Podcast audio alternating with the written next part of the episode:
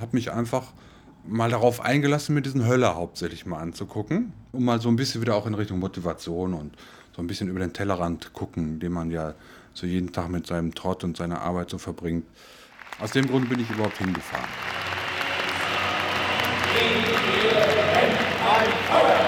Herr Dr. Samba aus der EDV-Abteilung und zuständig für IT-Systemelektronik zupfte sich den Schlips zurecht und hupfte in die Höhe.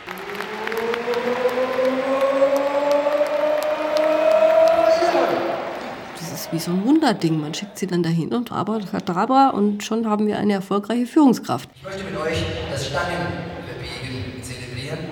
Ich wollte einfach mal wissen, was da wirklich abgeht. Achtung, Musik wird gleich ablaufen. Wir fangen schon mal an. Stell dir bitte vor, die Stange ist in Wirklichkeit aus Bohrer. 12.000 Manager aus allen Branchen der deutschen Wirtschaft versammeln sich in Deutschlands größten Veranstaltungshallen und schreien. Die Chefschreier haben sich das Ziel gesetzt, die deutsche Wirtschaft fit zu machen für das raue Zeitalter der Globalisierung und der Fusionen. Die neue Wirtschaft braucht neue Manager. Wir schaffen es. Ich meine, kein Unternehmen macht das aus Nächstenliebe, sondern es geht darum, dass die Leute in irgendeiner Weise besser funktionieren, sage ich mal. Bärbel Schwertfeger, Wirtschaftspsychologin. Die Aussagen sind ja immer, wir brauchen hervorragende Fachkräfte, die eine hohe soziale Geländegängigkeit haben. Manager, Automobilbranche. Aber vom Grundsatz her glaube ich, dass eher im Moment wieder die harten Hunde die besseren Chancen haben, an die Spitze zu kommen. Ich schaffe es. Du schaffst es. Wir schaffen es. Ich schaffe es. Du schaffst es. Wir schaffen es. Ich schaffe es. Du schaffst es. Wir schaffen es. Ich schaffe es. Du schaffst es. Wir schaffen es. Es dreht sich halt alles viel schneller. Also es, ich meine, heute sitzen wir immer im Unternehmen, morgen ist es fusioniert mit jemand anders und übermorgen verkauft mit wie- wieder an jemand anders. Sie wissen gar nicht mehr, wer ihr Arbeitgeber ist. Ihr, ihre Job wechselt ständig. Äh, Sie müssen wieder neuen Chef und neues dieses und das geht ja rasend schnell alles. Und damit kann eigentlich fast niemand mehr klarkommen.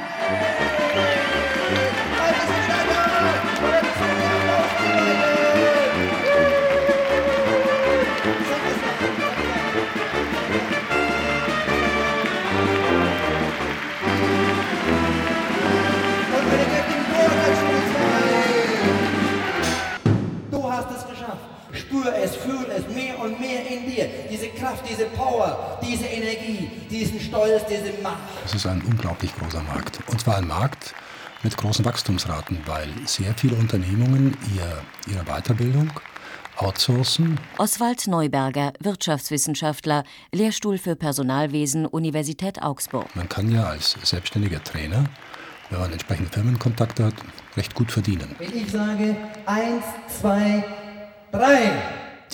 Diejenigen, die den Auftrag geben, die haben natürlich in erster Linie ein funktionales Interesse. Öffne die Augen bei drei. Augen auf, weil keine Powergas stoppiert werden. Hallo. Also zum Teil wissen die selber nicht, wo sie ihre Leute hinschicken. Da haben sie es halt mal irgendwo gehört oder gelesen oder es klang ganz gut. Also da ist es mehr oder weniger so ein ja, Nicht-Wissen oder auch nicht sich genug drum kümmern. Und zum Teil ist es auch Überzeugung, weil im Endeffekt äh, zum Teil die Unternehmen sagen, okay, eine vernünftige Weiterbildung können wir uns nicht leisten. Also schicken wir sie hunderterweise oder tausenderweise in irgendeinen Motivationstag. Das ist natürlich wesentlich billiger, ist weniger zeitaufwendig. Und dann müssen sie funktionieren, dann müssen sie mehr verkaufen. Nikolaus B. Enkelmann.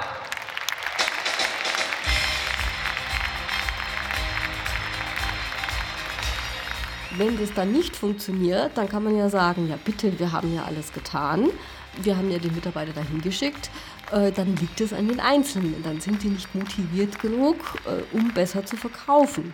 Und das ist ein Abschieben der Verantwortung auf den Einzelnen, ohne sich vielleicht mal mit strukturellen oder organisatorischen oder führungstechnischen Problemen zu beschäftigen. Sind Sie ein sichtbarer, ein strahlender Leuchtturm? Ja, ich kam da rein und habe mich erstmal orientiert an Leuten, die da in der Mitte sitzen. Das sind ja auch die teuren Plätze gewesen. Ne? Und da ist es schon beeindruckend. Ne? Feinster Zwirn und feinste Seide, die da rumläuft. Das ist schon interessant zu sehen, wenn man in so eine Halle reinkommt da sitzen die Leute so fein bekleidet rum ne? und warten auf irgendwas zunächst, immer wenn die Halle vorne leer ist, die Bühne leer ist. Ne? Herr Dr. Samba aus der EDV-Abteilung zupfte sich den Schlips zurecht und hupfte in die Höhe.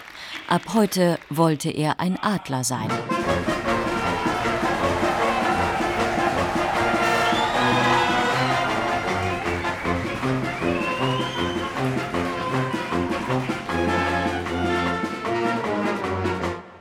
Und da standen wir nun, 12.000 domestizierte Arschlöcher auf dem Weg ins Top-Management. Manager sind oftmals sehr einsam, sind oftmals sehr alleine. Manager, Informationstechnologie. Und äh, möglicherweise erhofft man sich dann über ein solches Seminar, das besser in den Griff zu bekommen oder Rückschlüsse zu bekommen darüber. Ein Modergeruch zog durch den Saal.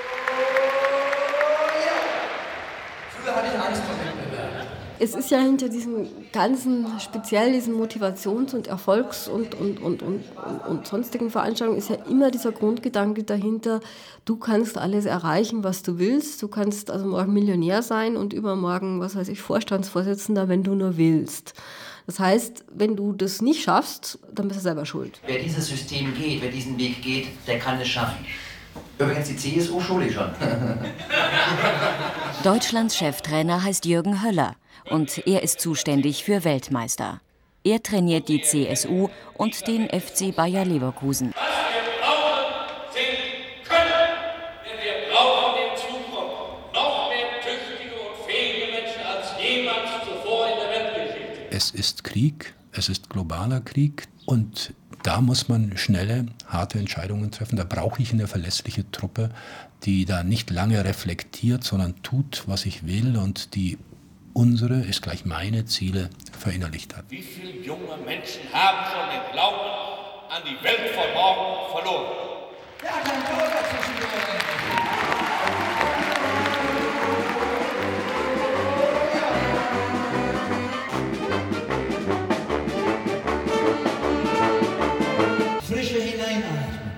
Verbrauchtes ausatmen. Und da standen wir nun, 12.000 domestizierte Arschlöcher und warteten auf die Erlösung. Es ist äh, im Wesentlichen ein anderes Menschenbild, um das es geht. Mögliches Einatmen. Herr Dr. Samba aus der EDV-Abteilung spannte seine Flügel aus und versuchte, durch den Saal zu flattern. Allerdings, das war mir zu sehr auf Show gemacht, da kam zu wenig rüber. Ne, wenn da jemand aus dem Nebel erscheint und immer, will, ich weiß nicht mehr, wie dieses ging, das so Bzzzt oder so, oder Yahoo oder wie das hing und alles ist am Jubeln und machen, das ist mir zu affig, das ist mir zu viel Show. Noch einmal, das hat mir gut gefallen.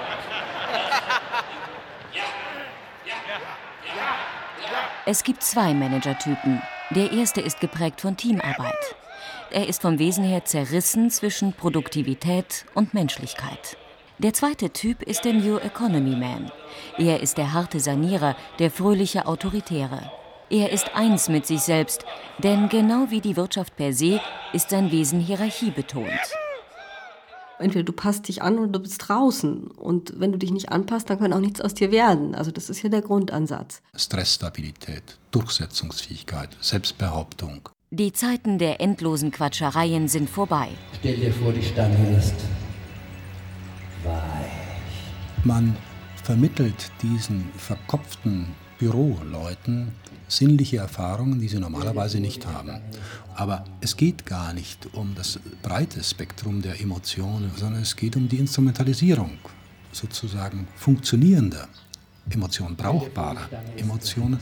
Das, was zur Emotionalität auch noch gehört, Spontanität, Impulsivität, Unkontrollierbarkeit, das muss ja gerade ausgeblendet werden, sondern man möchte taugliche Emotionen haben, Empathie, also Einfühlungsvermögen, aber nur, solange man es brauchen kann. Oder Sozialkompetenz nur im Sinne von manipulativem Geschick. Was habe ich nun gelernt, um andere gegen ihren Widerstand dazu zu bringen, zu tun, was ich gerne möchte. Und da darf ich natürlich keine Reaktanz, keinen Trotz äh, provozieren, sondern ich muss das so geschickt einfädeln, dass das prima läuft. Ganz leicht biegen, ganz weicher Wie Gummi. viel Möglichkeit hätten Sie heute schon gehabt? vor, die Stange ist ganz harmlos. Danke. Du kannst sie nach allen Seiten biegen, sie ist weich. Im Koreakrieg begannen amerikanische Gefangene plötzlich, ihr gesamtes Wertesystem umzukrempeln und fiktive Kriegsverbrechen zu gestehen, ohne Einsatz physischer Gewalt. Ich möchte mich bei jedem Einzelnen von Ihnen bedanken, dass dieser großartige Tag heute möglich wurde. Im Grunde ist es ja unlogisch, was da passiert. Stell dich dieses Gewaltwerk, diesem deutschen großen Motivationstag. In den avanciertesten Berufen in der Informationstechnologie, bei den Softwareentwicklern, haben sie ja gerade anarchische Strukturen. Oder auch im Investmentbanking, dass die Leute sich eben nicht mehr gängeln lassen von irgendwelchen Firmenchefs, weil sie genügende Nachfrage nach ihren Fähigkeiten und Potenzialen finden und in dem Moment, wo sie ein interessanteres Arbeitsgebiet oder eine bessere Bezahlung auch nur finden, sind diese Leute weg. Und zwar massenhaft. Siehe Bankers Trust oder Investmentbanking, wo ganze Hundertschaften wechseln. Oder das äh, Programm, das jetzt SAP auflegen musste, um seine Hochkaräter in den USA halten. Das sind milliardenschwere Programme, die man investieren muss, um dieses lockere Völkchen, das sich eben nicht in dieser autoritären Weise vereinnahmen lässt, äh, ans Unternehmen, an die Aufträge zu binden. Gerade die Speerspitze der modernen Technologie zeigt uns das äh, sehr klar. Da müssen sie Freiraum geben und sie müssen auf andere Weise versuchen, die Leute zu steuern. Und das ist genau der Punkt, dass nämlich versucht wird, sozusagen von hinten durch die Brust ins Auge zu kommen. Die Loyalität, die Identifikation mit der Firma, mit der Arbeit, mit dem Projekt zu erzeugen und denen man äh, solche Grundhaltungen auf weiche Art und Weise einimpft. Meine Begeisterung drängt mich zum Handeln.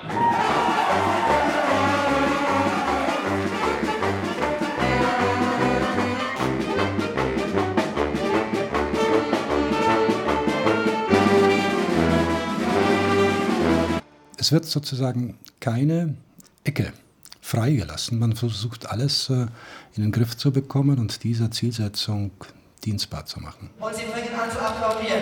Und sie applaudieren stärker und stärker. Und Es hat auch einen eigenen Namen bekommen. Symbolic Management, Unternehmenskultur, Corporate Identity sind Schlagworte in diesem Kontext. Und es geht letztlich um mentale Programmierung.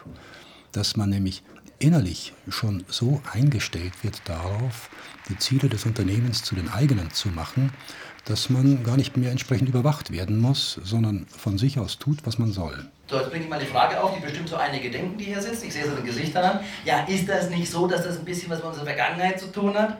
Nein! Und wenn wir dann alle eins geworden sind, und das ist faschistisch, dann werden wir gemeinsam den Feind, den Konkurrenten, den Wettbewerber aus dem Feld schlagen. Da ich meine Ziele sehr liebe, entzünde ich in mir das Feuer der Begeisterung. Dieses Feuer der Begeisterung erweckte mir die körperlichen und seelischen Voraussetzungen für meinen persönlichen Erfolg. Immer konzentriert. Die Unternehmenskulturbewegung lässt sich relativ eindeutig terminieren. Das äh, gab 1982 einen weltweiten Bestseller von Peters und Waterman, In Search of Excellence, wo diese Grundgedanken zum ersten Mal in einer sehr breiten Öffentlichkeit diskutiert worden sind. Die Idee selber ist schon wesentlich älter. Sigmund Freud, Norbert Elias haben darauf aufmerksam, Michel Foucault, dass nämlich im Prozess der Zivilisation es darum geht, Fremdkontrolle, also Außensteuerung durch Selbstkontrolle zu ersetzen. Und die Unternehmungen haben erkannt, dass das natürlich eine sehr ökonomische Form der Steuerung ist, weil man ja nicht mehr fortwährend Mitarbeiter überwachen muss, weil man keine Belohnungen vorrätig halten muss. Und das ist eigentlich seit Beginn der Industrialisierung versucht worden. In den Anfängen gab es äh, die sogenannten Sonntagsschulen mit ähm, Katechismusunterricht, wo es äh, Frage-Antwort-Spiele gab, wo meinetwegen äh, die Leute gefragt wurden, darf man zu spät kommen? Nein, man darf nicht zu spät kommen. Warum nicht? Weil man dann Zeit stiehlt. Diese Zeit gehört dem Arbeitgeber. Gott, der das sieht, will das nicht. Da ich meine Ziele sehr liebe, entzünde ich in mir das Feuer der Begeisterung. Wenn man jetzt Mitarbeiter erzieht, die gleichgeschaltet sind, dann hat man alles Lernpotenzial ausgemerzt und ist vom Untergang bedroht, wie eine Spezies, für die sich die Umwelt geändert hat und die dann plötzlich nicht mehr die nötigen adaptiven Fähigkeiten hat. Das Feuer meiner Begeisterung ist ein Beweis, dass ich Bereich Schattendasein führen. Meine Begeisterung hilft mir, größte Ziele zu erreichen.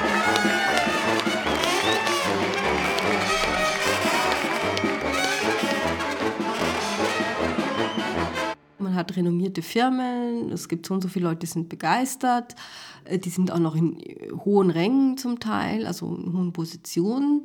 Und da kommen Sie jetzt als, als Herr Meier daher und sagen plötzlich, das Seminar ist beschissen.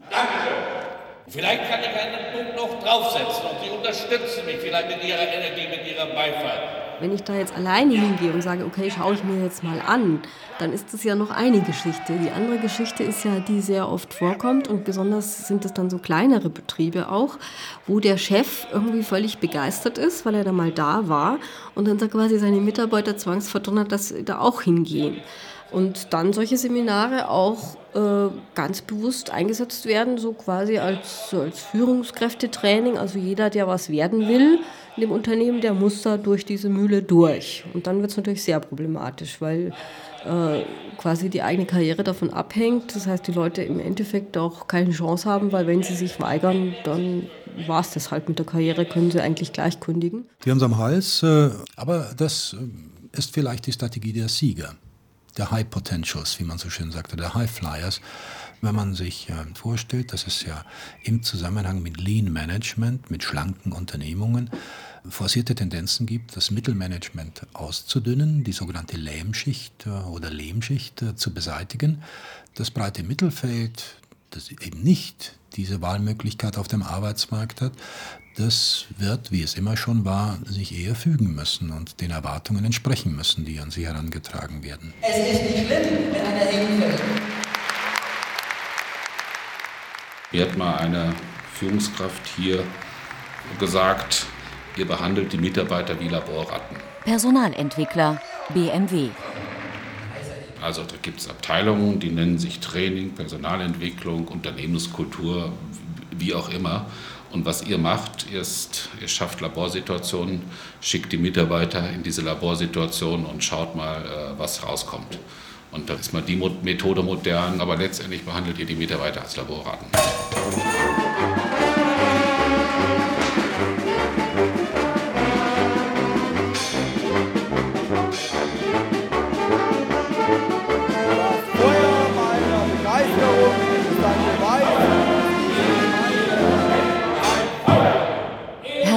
Samba aus der EDV-Abteilung kämpfte wie ein Adler und schwitzte wie ein Schwein. Da standen wir nun und schwitzten. 12.000 domestizierte Arschlöcher im Feuer der Begeisterung. Sie sollten dieses Feuer entzünden und wie eine Fackel mit nach Hause nehmen in Ihr Unternehmen. Das ist eine, eine, eine hohle Nummer für mich gewesen. Das ist Show mit Luft dahinter. Steh auf und mach weiter, steh auf und mach weiter. Also ich brauche das nicht. Feuer. In mir.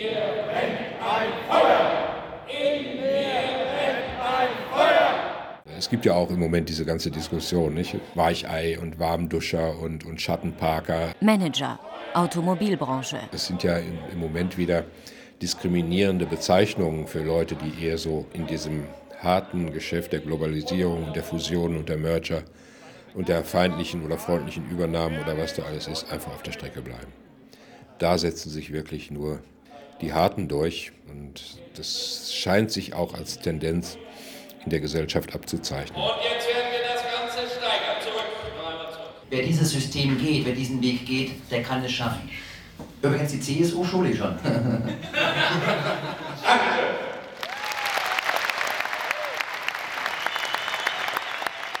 Die gefährliche Entwicklung, die von einigen Zeitdiagnostikern konstatiert wird, ist, dass das Subsystem Wirtschaft sich anschickt, die anderen gesellschaftlichen Systeme zu kolonisieren. Dass Kunst wirtschaftlich betrieben werden soll, dass Erziehung, Schule, Ausbildung oder Hochschulen meinetwegen ökonomischen Prinzipien, Schnelligkeit, Preisgünstigkeit gehorchen soll und dass die Politik nach Effizienz funktionieren soll. Und dass dieses ewige Palavern in den Parlamenten, dass er nur Entscheidungen, notwendige Entscheidungen verzögert, endlich ein Ende haben muss. Nur Show. Luft und Show. Sie müssen einfach Show machen. Herr Dr. Samba aus der EDV-Abteilung tanzte zur Harfe, bis er kotzen musste. Er wollte nun endlich die Sterne sehen. Den Popcorn-Verkäufern draußen vor der Tür kam das Spanisch vor und sie überlegten, ob sie nicht einschreiten sollten. Und damit sieht man eigentlich, dass Markt an die Stelle des früheren Gottes getreten ist, der alles kann, der alles zum Besten fügt, der alles weiß. Und man hat sich dem Markt halt unterzuordnen. Und wer sich da zickig stellt, der darf halt nicht mehr mitspielen.